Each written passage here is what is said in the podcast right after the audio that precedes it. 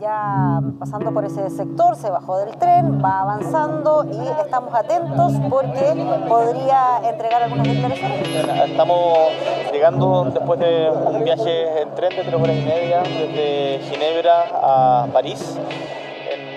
Desde el minuto en que fue elegido, el mundo tomó nota sobre la irrupción del presidente chileno Gabriel Boric. Destacaban no solo su juventud, sino también lo que podría representar en el concierto latinoamericano, una región donde la izquierda retomaba el poder con diferentes variantes.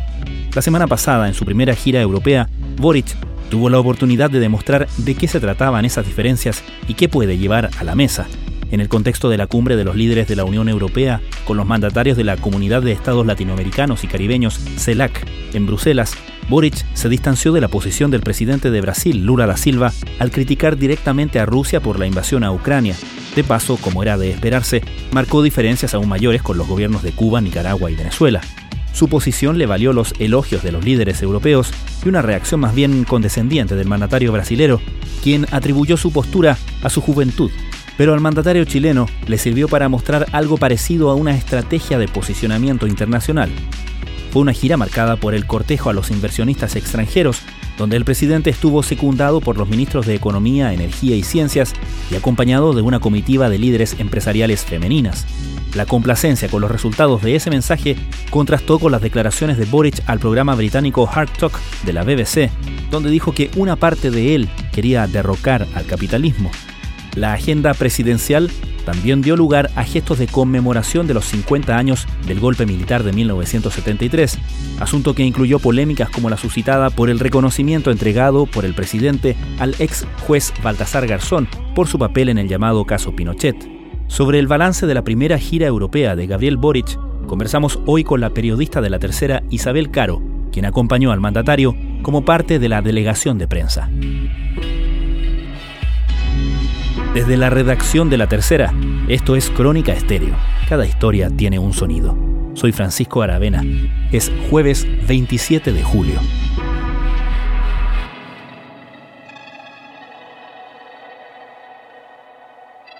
Para su debut en Europa, los equipos del presidente Gabriel Boric habían trazado dos objetivos muy claros. Por una parte, que el mandatario se alzara como un líder de la región de América Latina, como un interlocutor válido para Europa, eso por una parte, y por otro, marcar diferencias y distancias también con democracias también de América Latina, pero que no habían sido tan categóricas como Chile para condenar tanto la violación de derechos humanos en distintos regímenes acá en la región, como también la violación del el derecho internacional en lo que tenía que ver con la invasión de Rusia a Ucrania. Eu não tenho por que concordar com o Boric, é uma visão dele. Possivelmente, sabe, a falta de costume de participar dessas reuniões faça com que um jovem seja mais sequioso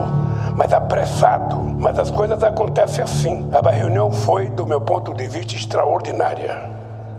Podemos leer este contraste entonces que se produce y la posterior respuesta que hace el presidente brasileño Lula da Silva sobre las diferencias que tiene con Gabriel Boric como algo intencionado desde el diseño del gobierno? Absolutamente, y de hecho no era primera vez que el presidente Gabriel Boric marcaba distancias con su par brasileño, lo había hecho a fines de mayo, justamente cuando el presidente de Brasil convoca a los distintos países de América del Sur a una reunión para abordar los desafíos comunes. Se reúne con Nicolás Maduro, Nicolás Maduro vuelve de alguna manera al plano internacional a reunirse con distintos líderes. De hecho, fue la primera vez que el presidente Boric se encuentra personalmente con el líder del régimen venezolano y es ahí en donde ellos tienen la primera diferencia. Ahí el presidente Gabriel Boric marca un punto de contraste importante con Lula da Silva, aun cuando él era el anfitrión, digamos, de esa cumbre. No comparto la opinión, y lo digo muy respetuosamente, dice él, del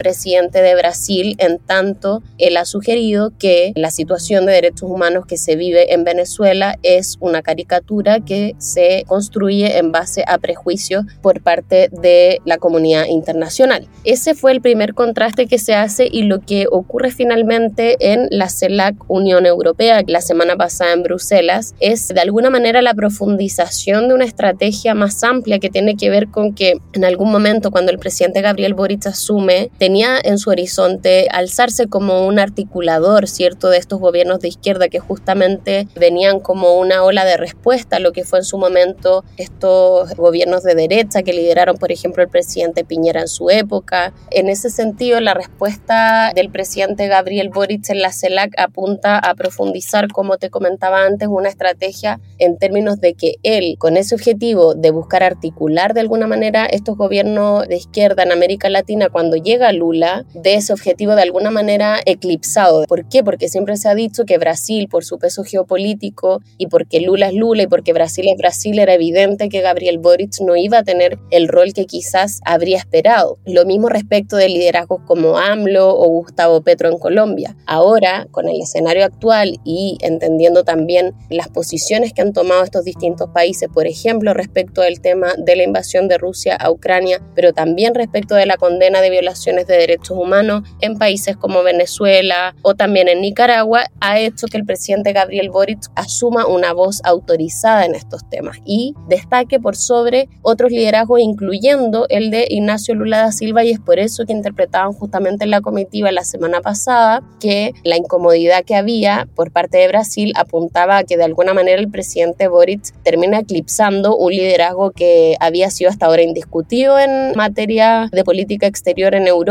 cuando se hablaba de América Latina. Y en este momento, cuando el presidente Gabriel Boric asume un tono desafiante, por un lado, eh, él emplaza a su pareja a decir, seamos claros, no tengamos contemplaciones ideológicas para decir lo que realmente acá está ocurriendo y condenemos lo que es una guerra en contra de Ucrania, en momentos además donde países como Cuba o, o Nicaragua, el mismo Venezuela, estaban tratando de dificultar que se llegara a, un, a una declaración condenando específicamente esta ofensiva de, de Rusia, es donde él logra de alguna manera posicionarse como una voz relevante y de hecho así lo destacaron distintos medios a nivel internacional, dando cuenta de que un presidente joven de 37 años había sido quien de alguna manera se robó la película y fue el único que estuvo dispuesto a decir la verdad, que acá había una guerra, dijo el presidente, de agresión imperial inaceptable, lo que dice el presidente. Entiendo que la declaración conjunta está trabada hoy día porque algunos no quieren decir que es la guerra contra Ucrania.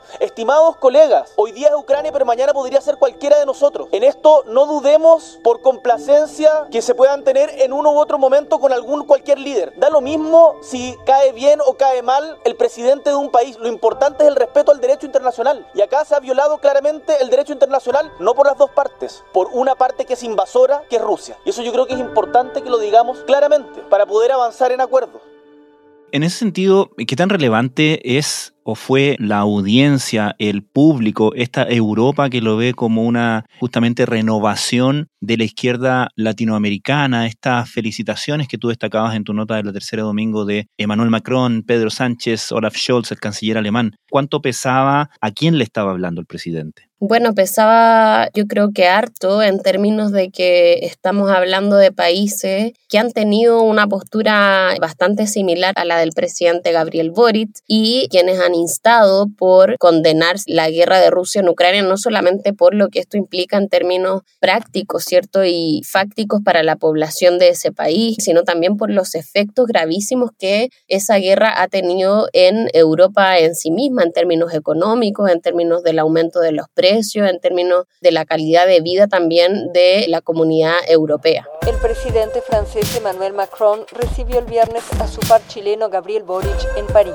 Durante el encuentro, el mandatario francés agradeció a Boric su inequívoca posición contra la invasión rusa de Ucrania, manifestada durante la reciente cumbre entre la Unión Europea y la CELAC, en la que quedaron de manifiesto las diferencias entre Europa y Latinoamérica sobre ese tema. En general, Isabel, ¿esta es una gira que tenía su principal vocación en lo económico o no necesariamente, no tan claramente? La verdad es que el énfasis de atraer inversión a Chile fue relevante durante la participación del presidente Gabriel Boric en distintas instancias. De hecho, en los cuatro países que él visita, tiene actividades relativas a este objetivo, se reúne con empresarios españoles, hace lo mismo en Francia, hace lo mismo también en Suiza. Entonces el presidente de alguna manera sí pone el acento en aquello y lo mismo su comitiva de ministros que lo acompañan durante sus actividades. Estuvimos con el ministro de Energía, la ministra de Ciencia, el ministro de Economía también, teniendo conversaciones en esa línea, dando mensajes de certidumbre por una parte y también destacando los valores que tiene Chile respecto de eh, sus materias primas, respecto de cómo Chile puede también ser un aporte para una transición energética limpia, ¿cierto? Para contener de alguna manera la crisis climática en términos de lo que es el hidrógeno verde, el litio. Esos fueron todos temas muy importantes y de hecho el presidente Gabriel Boric en todas las actividades tuviesen o no que ver, digamos, con temas de inversión y económicos, destacaba que en su comitiva lo acompañaban empresarias del nivel, por ejemplo, de Rosario Navarro como presidenta de la SOFOFA, pero también otras representantes del mundo empresarial chileno, quienes también acompañaron al presidente en entregar este mensaje de certidumbre a los países europeos para que sigan invirtiendo en nuestro país. Boric promovió ante empresarios y políticos a Chile como un país estratégico en la transición climática para el mundo, destacando los sectores del hidrógeno verde, el cobre y el litio.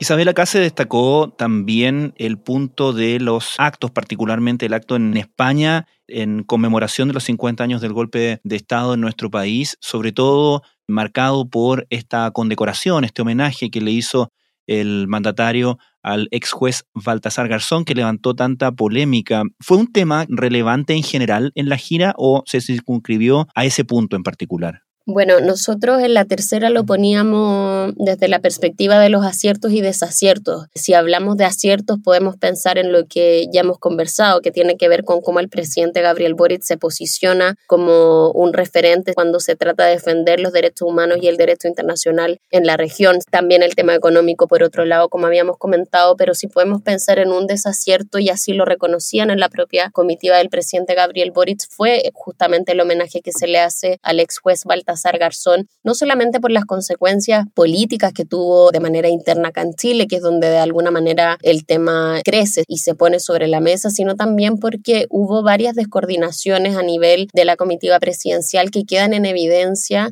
y esta no es primera vez que eso ocurre, quizás es la primera vez que ocurre con el mandato del, del canciller Van Claveren, pero lo vimos en varias oportunidades con la ex ministra Antonio Urrejola en distintas giras que eh, lideró el presidente Gabriel Boric el año pasado por lo tanto, si pensamos en si esto fue algo que empaña la gira, de alguna manera lo empaña en términos de que en el relato, en el discurso, en los puntos de prensa, fue algo que la prensa que acompañó al presidente Gabriel Boric relevó. Se pidieron explicaciones de si efectivamente el canciller estuvo al tanto o no y si compartía la decisión. Finalmente queda en evidencia con las declaraciones que da el canciller que él no fue debidamente informado y que a todas luces pareciera dar a entender que eh, tampoco habría compartido la decisión, pero la respalda en el entendido de que es una decisión presidencial y que es el mandatario el que lidera las relaciones internacionales de nuestro país. No solo personalmente le entregó una medalla en el marco de la conmemoración de los 50 años del golpe de Estado, también le dio las gracias por haber ordenado en 1998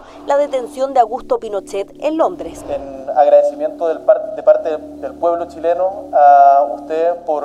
la lucha eterna por la justicia. Ahora, si uno piensa en las señales que se querían dar respecto del tema de los 50 años, el presidente ha buscado dar un tono más bien de unidad, de buscar ciertos consensos, ciertos acuerdos, y ahí hay dos también quizás traspiés, se podrían decir, respecto de lo que él instala desde Europa está llamado a una declaración que firmen todos los partidos del arco político para generar consensos en torno a que un golpe de Estado no es la vía en ningún caso y en ninguna situación crítica en una democracia y que la vulneración de derechos humanos es inaceptable en cualquier circunstancia. Y él al hacerlo desde allá, sin haber conversado esto previamente con los partidos, también genera un flanco de críticas durante la gira en ese sentido. Y por otro lado, si pensamos en el juez Baltasar Garzón, había también todo un tema que tiene que ver no solo con que él felicita, digamos, la orden de captura que puede haber generado ciertos resquemores en ciertos sectores acá en el país, sino también por quién es él y qué rol ha jugado también en términos de los intereses de Chile en materia de política limítrofe. Recordemos que el ex juez Baltasar Garzón asesoró a Bolivia en la demanda contra el Estado chileno a propósito del diferendo marítimo ante la Haya. Eh, el propio canciller Van Claveren había sido crítico respecto de esa estrategia, había expresado contradicciones explícitas y públicas en contra de su persona, por lo tanto, sí se puede considerar que fue algo que de alguna manera empaña al menos el paso del presidente Gabriel Boric por Madrid, que fueron los primeros días en que debuta en su gira por Europa. El resto, yo, para ser justa, diría que no siguió generando repercusiones en lo que fue el resto de su periplo por Europa. ¿Existió alguna mm, explicación o alguna versión de la que tú estuvieras al tanto de por qué el presidente habla de esta idea de la carta, de la declaración conjunta de los partidos políticos en Chile sobre, sobre el golpe, no solamente en España en medio de la gira, sino que en medio de una entrevista radial en España? La verdad eh, es que la explicación que dieron desde la comitiva tenía que ver con que era algo que el gobierno siempre había tenido previsto hacer. En términos comunicacionales se entiende que no era algo que se planificó, ¿cierto? Fue más bien una salida de libreto del presidente adelantarlo en ese contexto. Sin embargo, tampoco hubo una mala evaluación desde su equipo respecto de que él hiciera ese anuncio desde España y sin, sin previo aviso. Lo que como gobierno esperamos de esta conmemoración de los 50 años del golpe de Estado es, uno, que convengamos todas las fuerzas políticas, independientes de nuestras posiciones actuales, que los problemas de la democracia se tienen que resolver con más democracia y no con menos. Y por lo tanto, un golpe de Estado es inaceptable. Eso yo diría que es una cosa. Y dos, que nada, ni las diferencias más agudas la violación de los derechos humanos de quien piensa distinto ni de nadie. Estás escuchando Crónica Estéreo, el podcast diario de la tercera. Hoy, la periodista Isabel Caro relata lo acontecido durante la primera gira del presidente Gabriel Boric a Europa la semana pasada. Al final de la gira, el presidente Boric da una entrevista con BBC que se eh, conoce cuando, entiendo, cuando él ya ha aterrizado en el país, donde hace esta declaración que generó cierta controversia acá, que es esta declaración de que parte de él estaría por desarmar, por derrocar el capitalismo. Y la vicepresidenta de la CPC, justamente ayer en Pulso de la Tercera, hablaba de que esta era una declaración bastante contradictoria con el tono de lo que había sido la gira particularmente lo que se refiere, por supuesto, al atraer inversión extranjera. ¿Existieron señales en ese sentido? ¿Hubo matices? ¿Hubo declaraciones parecidas que él hiciera durante la gira? No sé si en entrevistas, en, en otro tipo de declaraciones. La verdad es que no, y de hecho fue bien sorpresiva la declaración que da este medio, porque el día en que se conoce una entrevista que él da en español a la BBC, es el mismo día en que se libera parte del material que luego conocimos días después ya llegados acá a Chile respecto de otras materias que tenían que ver con temas económicos, con la relación con Europa y es ahí en donde se marca esta declaración que tú mencionas respecto del capitalismo, que la verdad es que había desapercibida durante los días que el presidente estuvo en Francia. Esa es una entrevista además que él dio, ya se habían pasado varios días después de que se conoció y la verdad es que la sorpresa que generó en el mundo empresarial también se genera a nivel de la comitiva a propósito de que va justamente en contrario, ¿cierto?, de los lineamientos que el propio presidente había buscado instalar, como te decía antes, en espacios con empresarios, con potenciales inversores y también con autoridades de otros países, autoridades políticas me refiero de todas maneras no se termina de explicar aún en el gobierno. Se le preguntaba esta semana a la ministra Camila Vallejo a qué se refería el presidente Gabriel Boric, porque si uno lo piensa, hoy día casi todos los países del mundo se rigen bajo un sistema capitalista con distintos matices y la respuesta que da la vocera es bien llamativa y devela de alguna manera también un error conceptual, porque ella dice, bueno, el presidente se refiere a que vayamos en dirección a un estado de bienestar, como si el estado de bienestar fuera excluyente, ¿cierto?, de un sistema capitalista, algo que es a todas luces falaz, digamos, no, no se sostiene en la argumentación ni siquiera ideológica. Entonces es algo que termina de alguna manera enredando las señales que buscó dar el presidente Gabriel Boric y que si uno es justo diría que fueron realmente exitosas en términos de al menos las percepciones que eh, se pudieron recoger por parte de los empresarios europeos después de haber conversado con él, con sus ministros y con la comitiva empresarial. Hablemos brevemente, Isabel, de la comitiva de ministros que acompañó al presidente. Como tú dices, habían señales bastante claras respecto del énfasis que le quería dar a la gira al incorporar, por ejemplo, al ministro de Energía, Diego Pardo, a esta gira. Sabemos que parte importante del interés de Europa en Chile está, como tú destacabas, en temas energéticos eh, relativos al hidrógeno verde y al litio, por ejemplo, pero también llamó la atención que estuviera la ministra de Ciencias, Aysén Echeverry, en la comitiva, y de hecho se alcanzaron, particularmente hubo un acuerdo bastante lucido, que no sé si ha sido suficientemente destacado, pero que parece bastante relevante, que tiene que ver con la participación de Chile en el proyecto relativo al colisionador de hadrones. Así es, esa fue una de las actividades más llamativas que tuvo el presidente Gabriel Boric en Suiza Estuvo acompañado, como tú dices, por la ministra de Ciencias y fue bien interesante y bien llamativo. De hecho, el presidente estaba bastante impresionado respecto de la labor que se está haciendo ahí. Nos encontramos también ahí con científicos, estudiantes que estaban haciendo pasantías justamente en esa actividad. El presidente lo que hace es ratificar una intención de Chile por convertirse en un Estado miembro de este organismo, lo que tiene muchos beneficios para Chile, pero que también tiene un costo importante. De hecho, nos comentaban por parte de la comitiva que esto ya había sido evaluado con Hacienda, porque probablemente si Chile logra convertirse finalmente después de estas negociaciones en un país miembro del CERN, va a tener que aportar con recursos vía presupuesto anual, como ocurre también con otros acuerdos que hemos suscrito pero el beneficio en términos estratégicos, ¿cierto?, es científicos para nuestro país y también en términos de intercambio académico va a ser muy significativo. Pero esta mañana en particular hemos venido a conocer las instalaciones del laboratorio más grande de física de partículas y uno de los centros de investigación científica y tecnológica más grandes del mundo. Y hoy vamos a tener un nuevo paso en profundizar nuestra relación de cooperación y podemos confirmar con alegría que ya está en proceso la tramitación para que Chile sea un Estado miembro asociado de European Organization for Nuclear Research.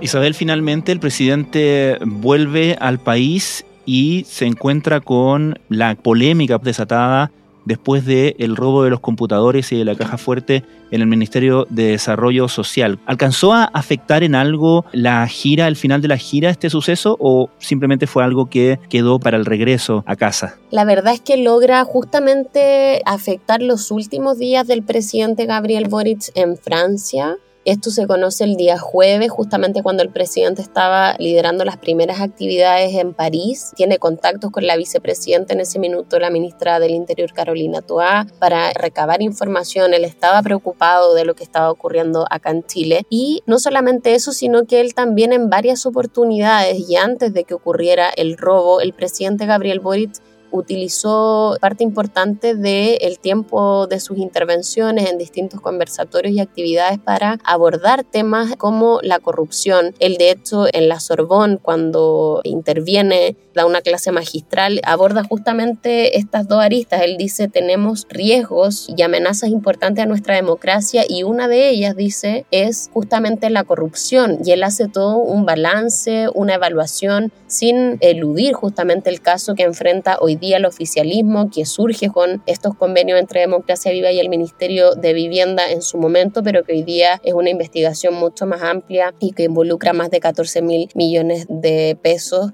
que investiga el Ministerio Público. Entonces, si pensamos en términos de si el caso en general fue parte de la gira, sí lo fue, y el robo de los computadores y las solicitudes de renuncia al ministro Jackson se toman, cierto, la recta final de sus días. Él, de hecho, a diferencia de otras giras, y esto es algo bien llamativo y que uno puede leer justamente en la clave de lo que tú me preguntas, el presidente acostumbra al finalizar sus giras a hacer un punto de prensa de balance. Y en esta oportunidad él evitó exponerse a las preguntas de la prensa justamente para evitar abordar el caso del robo de los 23 computadores y una caja fuerte y también las solicitudes de renuncia en contra del ministro Giorgio Jackson. Fueron sus ministros, de hecho, el ministro Van Claveren y el resto de los ministros de la comitiva los que finalmente tomaron la palabra y respondieron algunas preguntas de la prensa que lo acompañó durante su primera gira en Europa.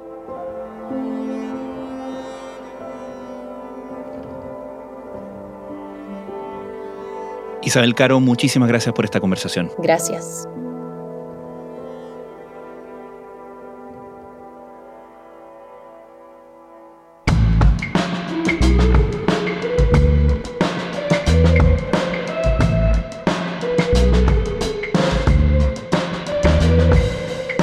Crónica Estéreo es un podcast original de La Tercera. La edición y conducción es de quien les habla, Francisco Aravena. El diseño y postproducción de sonido son de Michel Poblete. Nuestro tema principal es Say Again de Citadel. Escucha todos nuestros episodios en Spotify o en tu plataforma favorita de podcast y en latercera.com. Nos encontramos mañana en una nueva entrega de Crónica Estéreo. Cada historia tiene un sonido. El podcast diario de la tercera.